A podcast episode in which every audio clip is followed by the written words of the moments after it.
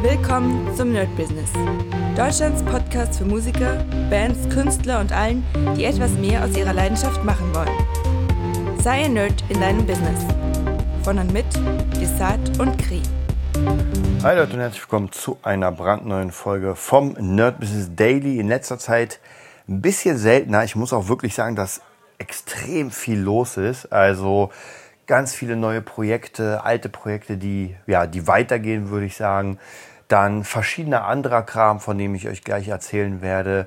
Und ja, es ist wirklich einfach in, an jeder Front viel los. Und was ich euch schon erzählt habe letztens ist, natürlich sind die Gigs am Start. Und gerade wenn Gig-Zeitraum ist, dann ist es ein bisschen schwierig, ähm, irgendwie großartig was zu machen. Also praktisch regelmäßig aufzunehmen, weil einfach wenig Zeit ist. Und gerade am Wochenende ist dann praktisch meistens ein oder zwei Gigs. Dann brauche ich, also bei zwei Gigs brauche ich auf jeden Fall den Sonntag, um wirklich komplett runterzufahren.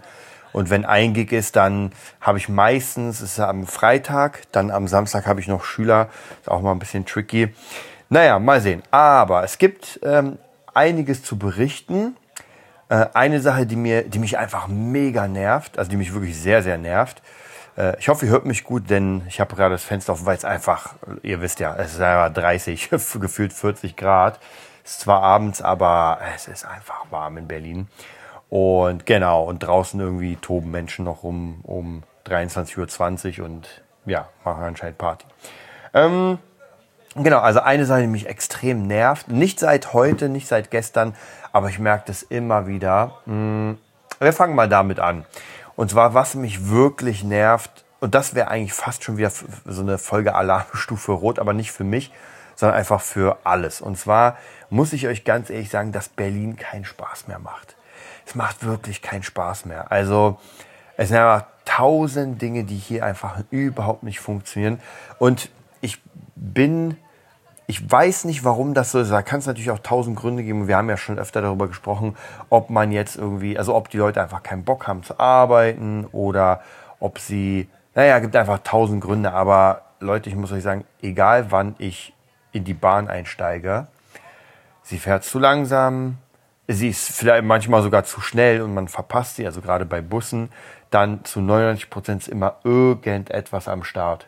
Irgendetwas ist bei den Schienen. Also entweder ein Polizeieinsatz oder ein Baum fällt um oder Gleisstörung. Und das ist mega nervig. Ich sag euch, das ist, so kann man einfach kein, und ich meine, das, das Netz in Berlin sollte ja eigentlich sehr gut sein. Oder im Optimalfall, ich meine, wir sind krass vernetzt, man kommt überall hin. Und ich glaube, letztens gab es sogar ein, ein Bericht, dass entweder nur 65 Prozent der Züge und also überhaupt Deutsche Bahn pünktlich ist oder 65% nicht pünktlich. Ich weiß nicht mehr genau. Auf jeden Fall, dann habe ich noch gehört, dass sie irgendwie die Regeln umgeändert haben, das einfach für, um Ersatz zu bekommen, äh, wird es noch schwieriger, weil die sagen, naja, da muss erstmal eine Stunde ausfallen und, und, ja, ich wollte mich verarschen.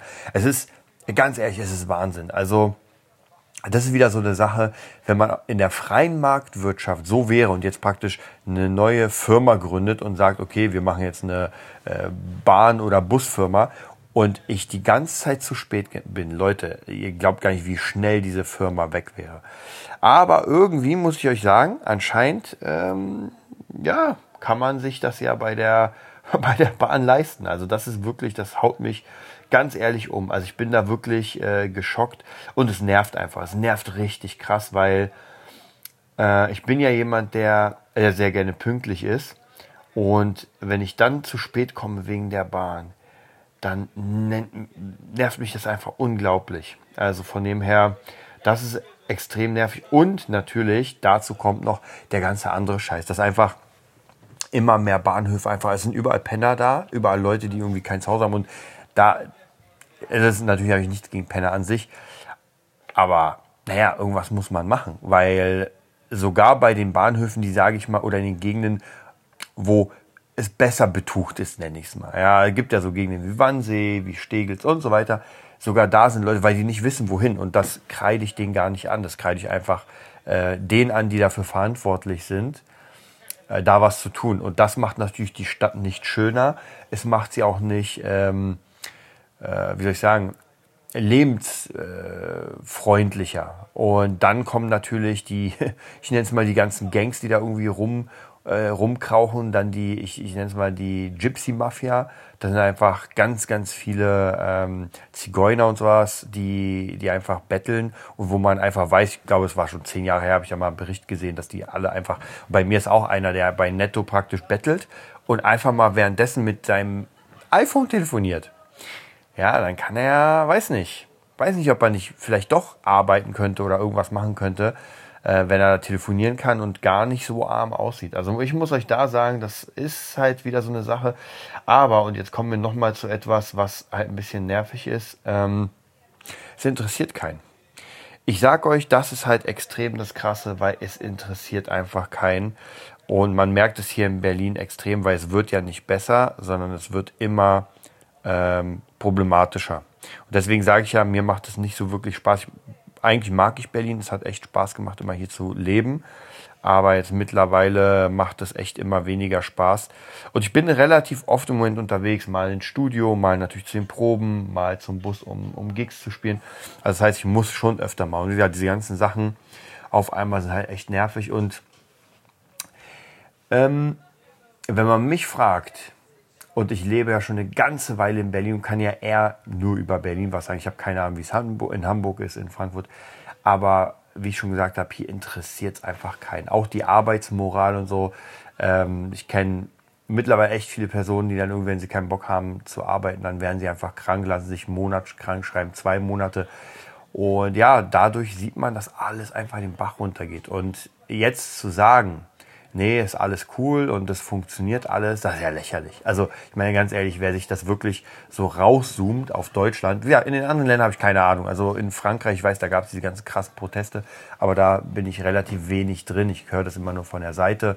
Dann natürlich die Amis mit Trump. Ähm, da bin ich auch nur von außen, gucke ich mir das an. Aber ich bin halt in Berlin und gucke mir hier oder in Deutschland und wenn man da rauszoomt aus dem Ganzen, dann merkt man doch schon, dass hier einfach äh, ja, alles den Bach runtergeht. Das geht einfach wirklich alles den Bach runter.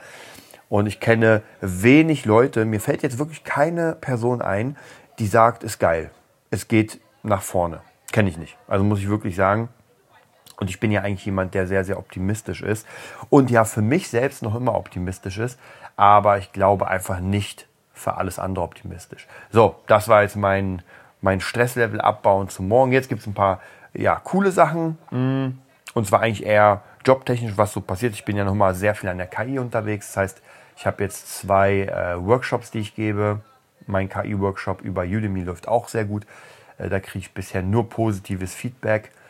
Dann hatte ich heute ein unglaublich gutes Gespräch. Ich hoffe, daraus wird was. Und zwar mit einem, ich werde die erstmal noch nicht nennen, mit einem Unternehmen, das ich schon eine ganze Weile seit Leipzig sozusagen am, am Bequatschen bin, damit wir uns mal treffen. Oder besser reden. Heute haben wir geredet, also ich habe mit dem Chef geredet, 40 Minuten und das ist für ein Gespräch, wo man sich noch gar nicht kennt, ist das schon sehr geil. Und er war absolut begeistert und es ging jetzt um die äh, Hörbücher. Er war absolut begeistert, was er da gehört hat, was wir eigentlich machen. Und das ist der Hammer. Und wenn das funktioniert, die haben ein richtig dickes Standing und das könnte für Cinematic Sound Production der Durchbruch sein, um einfach in den nächsten Monaten, ich sag mal Monaten, vielleicht auch Jahren, einfach ohne Ende Jobs im Hörbuchbereich oder Hörspielbereich zu bekommen. Also da bin ich auf jeden Fall sehr gespannt. Das war ein sehr cooles Gespräch. Ansonsten, ähm, ja, sind noch ein paar äh, Mixings reingekommen, ein paar Producings. Da muss ich gucken, wie ich das natürlich alles schaffe, weil im Moment wird es einfach sehr, sehr viel. Gucken wir mal, ob ich das irgendwie. Aber ey, irgendwie wird es. Dann habe ich mir die Meta Quest 2 geholt. Ich habe lange überlegt, ich habe ja schon vor, ich glaube vor einem halben Jahr oder sowas, habe ich schon überlegt, weil ich mir dachte, ah, Workspaces wäre schon geil. Aber die war mir damals teuer. Ich glaube, es war bei 600 oder so. Und jetzt gab es bei Amazon ein Angebot für 399. Ich dachte, ey, wisst ihr was? Ich schlage einfach zu. Wenn sie mir nicht gefällt, dann gebe ich sie einfach zurück. Und ich muss aber sagen, ich habe sie aufgehabt und ich kenne ja nur und habe ja noch immer die äh, PlayStation VR. Und hier muss ich, also was heißt leider, aber ich muss sagen, die Quest ist schon ein Stück geiler. Ich glaube, auf der VR gibt es tendenziell die cooleren Games, weil einfach die PlayStation dafür gemacht ist. Und zumindest habe ich bei der Quest jetzt wenig Games gesehen, die mich wirklich, wo ich sage so wow.